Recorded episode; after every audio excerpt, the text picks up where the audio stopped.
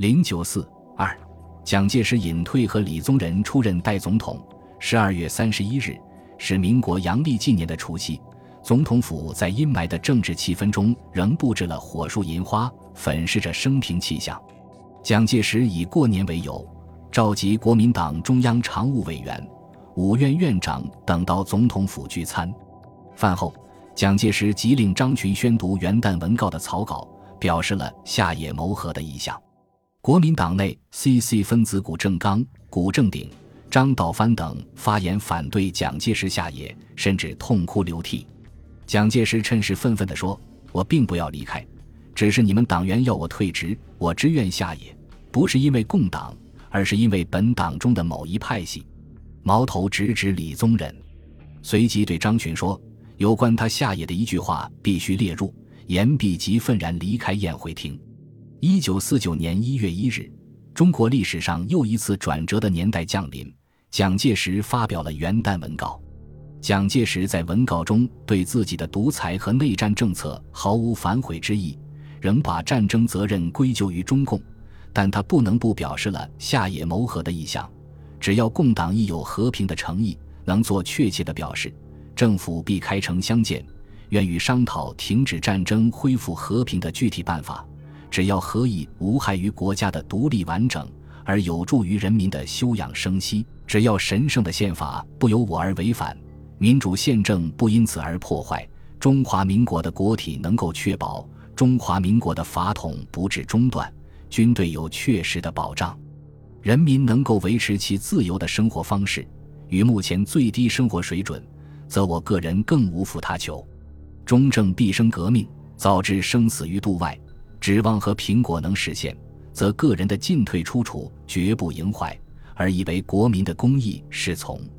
如果共党始终坚持武装叛乱到底，并无和平诚意，则政府亦唯有尽其为国救民的职责，自不能不与共党周旋到底。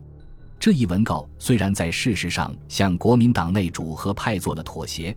但蒋介石本人的意向仍在主战。除了文告之外。蒋介石对主和派的方针一再提出了警告。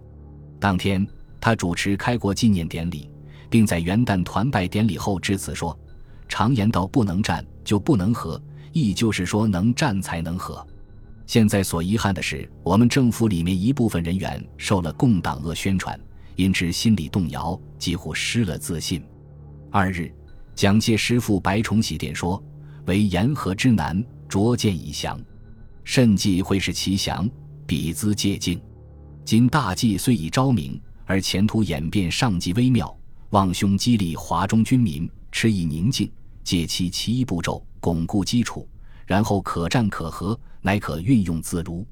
指张枕殿更进一步说：须知今日之事，可和而不可降，能战而后能和，国族之存亡系于世，兄等自身之安危亦系于世。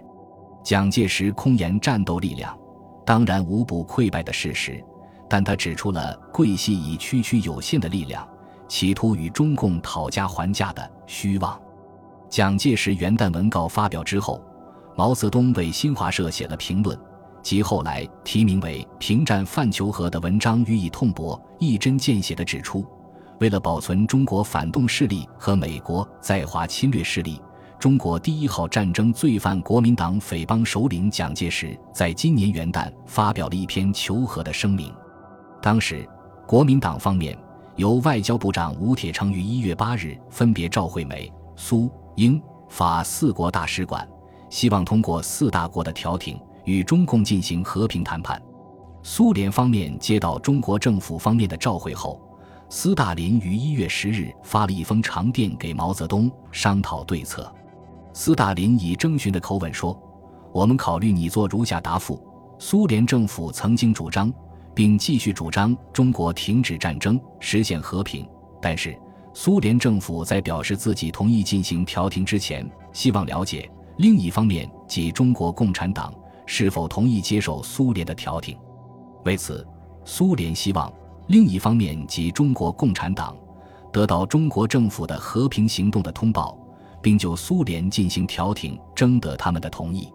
我们打算这样回答，并请通知我们，你们是否同意这样的答复？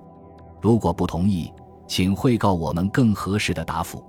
对于中共如何回应蒋介石的和平攻势，斯大林就自己的设想征求毛泽东的意见。我们同时设想，如果征询你们的答复，大致应该如下：中国共产党一向主张在中国实现和平，因为内战不是由中共发动，而是由南京政府发动的，南京政府应该承担战争后果的责任。中国共产党主张同国民党进行和谈。但是在那些挑起中国内战的战争罪犯不参加的情况下，中国共产党主张同国民党进行直接的谈判，不需要任何外国的调停人。中国共产党尤其认为，以自己的武装力量亲自参与中国国内反对中国人民解放战争的外来大国不可能进行调停，因为那样的大国在结束中国战争的行动中不可能被认为是中立的和公正的。斯大林设定的答复充满了外交辞令，真是一图哈而不露。不知道什么原因，这封电报发的不完整。毛泽东接电后，对斯大林的立场大为不解，因此于一月十三日回复了一封措辞严峻的电报。关于苏联方面对南京政府召会的答复，毛泽东直截了当要求措辞如下：苏联政府一向希望。现在仍然希望看到一个和平、民主、统一的中国，但是以怎样的方式实现中国的和平、民主和统一，这是中国人民自己的事情。苏联政府认为，基于不干涉别国内政的原则，参加中国内战双方的调停是不能接受的。毛泽东认为，如果采取斯大林一月十日电的立场，这将导致美国、英国和法国可能以为。参加调停是合适的，并导致国民党获得借口污蔑我们是蓄意的好战分子。毛泽东认为，解放军的胜利已成定局，而美国方面是否还愿意继续援助蒋介石是一个疑问。因此，仍然采取迂回的政治策略，只能是弊大于利。即使同非战犯的国民党分子进行和谈，也是有害的。他说：“是否可以允许南京政府人士，包括战犯在内？”同我们进行和平谈判，对此还需要考虑。现在我们倾向于采取这样的立场，为了中国人民尽快的获得真正的和平，要求南京政府无条件投降。我们认为，如果现在同张治中、邵力子和这一类人士进行和平谈判，这些人作为代表同我们一起建立联合政府，这正是美国政府的愿望，而这将在中国人民。民主党派和人民解放军部队，甚至在中国共产党内部造成很大的混乱，并对我们现在采取的正义完全属于我们的立场造成很大的损害。因此，毛泽东主张义正辞严地拒绝国民党的和谈骗局。斯大林于一月十一日续完了一月十日的电报，一月十一日电明确地阐明了他的立场：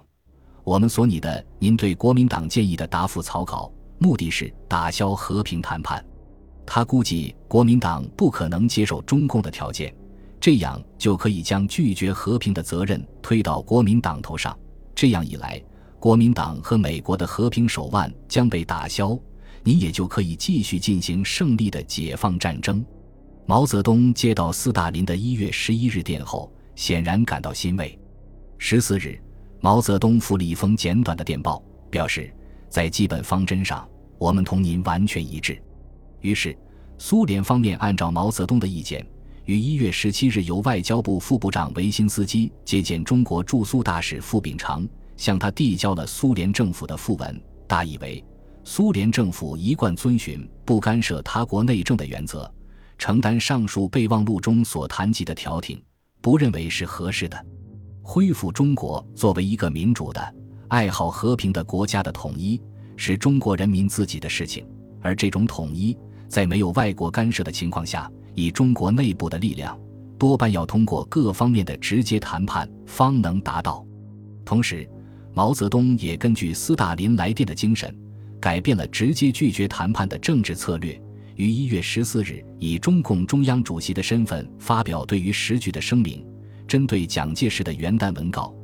提出了和国民党军政势力和平谈判的八项条件：惩办战争罪犯，废除伪宪法，废除伪法统，依据民主原则改编一切反动军队，没收官僚资本，改革土地制度，废除卖国条约，召开没有反动分子参加的政治协商会议，成立民主联合政府，接收南京国民党反动政府及其所属各级政府的一切权利。中共中央在一月十五日至东北局并告各中央局、各前委的通知中指出。毛泽东在时局声明中所提八项和平条件是针对蒋方五个条件的，因此双方的条件都是对方不能接受的，战争必须打到底，故于新年献词毫无矛盾。毛泽东的八项条件，蒋介石显然不能接受，国民党主战派认为这是叫政府完全投降，但他们又没有继续战斗下去的有效力量，为此受到国民党内主和派的强大压力。